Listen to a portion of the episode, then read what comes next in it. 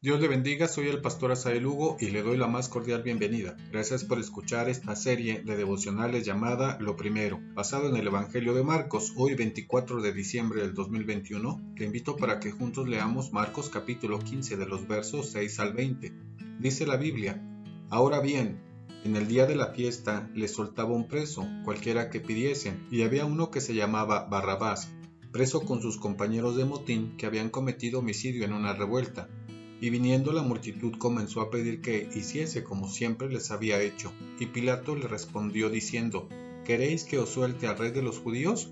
Porque conocía que por envidia le habían entregado los principales sacerdotes. Mas los principales sacerdotes incitaron a la multitud para que le soltase más bien a Barrabás.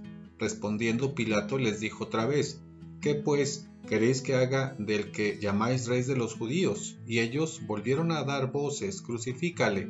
Pilato les decía, pues qué mal ha hecho, pero ellos gritaban aún más, crucifícale.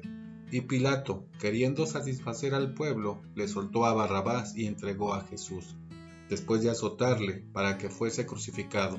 Entonces los soldados le llevaron desde el atrio, esto es, al pretorio, y convocaron a toda la compañía, y le vistieron de púrpura, y poniéndole una corona tejida de espinas, Comenzaron luego a saludarle, Salve rey de los judíos, y le golpeaban en la cabeza con una caña, y le escupían, y puestos de rodillas le hacían reverencias.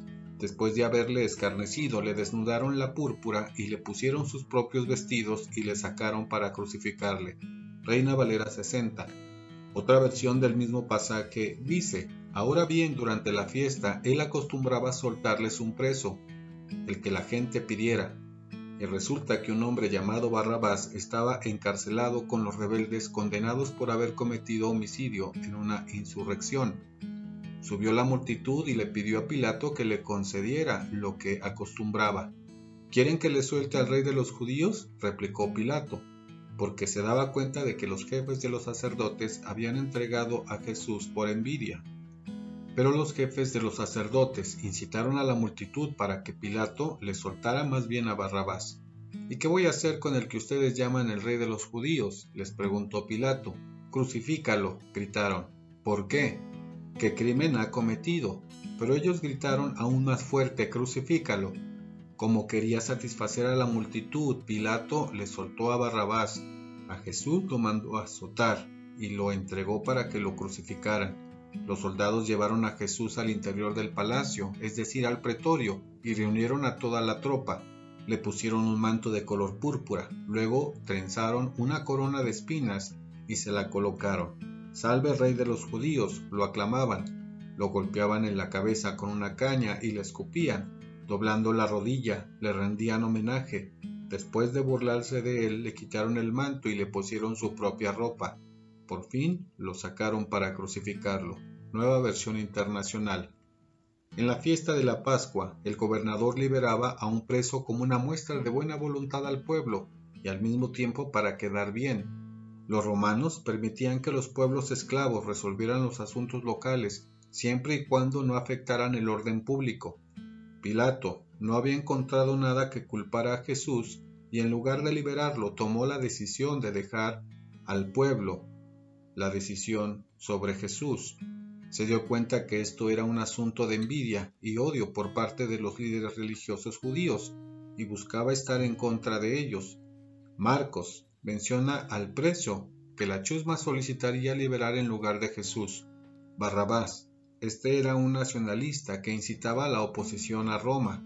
Era ladrón y asesino. A este fue que solicitaron que se liberara. Ambos grupos buscaban sus propios intereses. La chusma gritaba crucifícale. Comenzaron a golpearle, a burlarse de él y a azotarle en la plaza pública. ¿Cuáles son las enseñanzas para nosotros en este día? Pilato y la gente tomaron la decisión de entregar y crucificar a Jesús. Sus propios intereses estuvieron por encima de la verdad.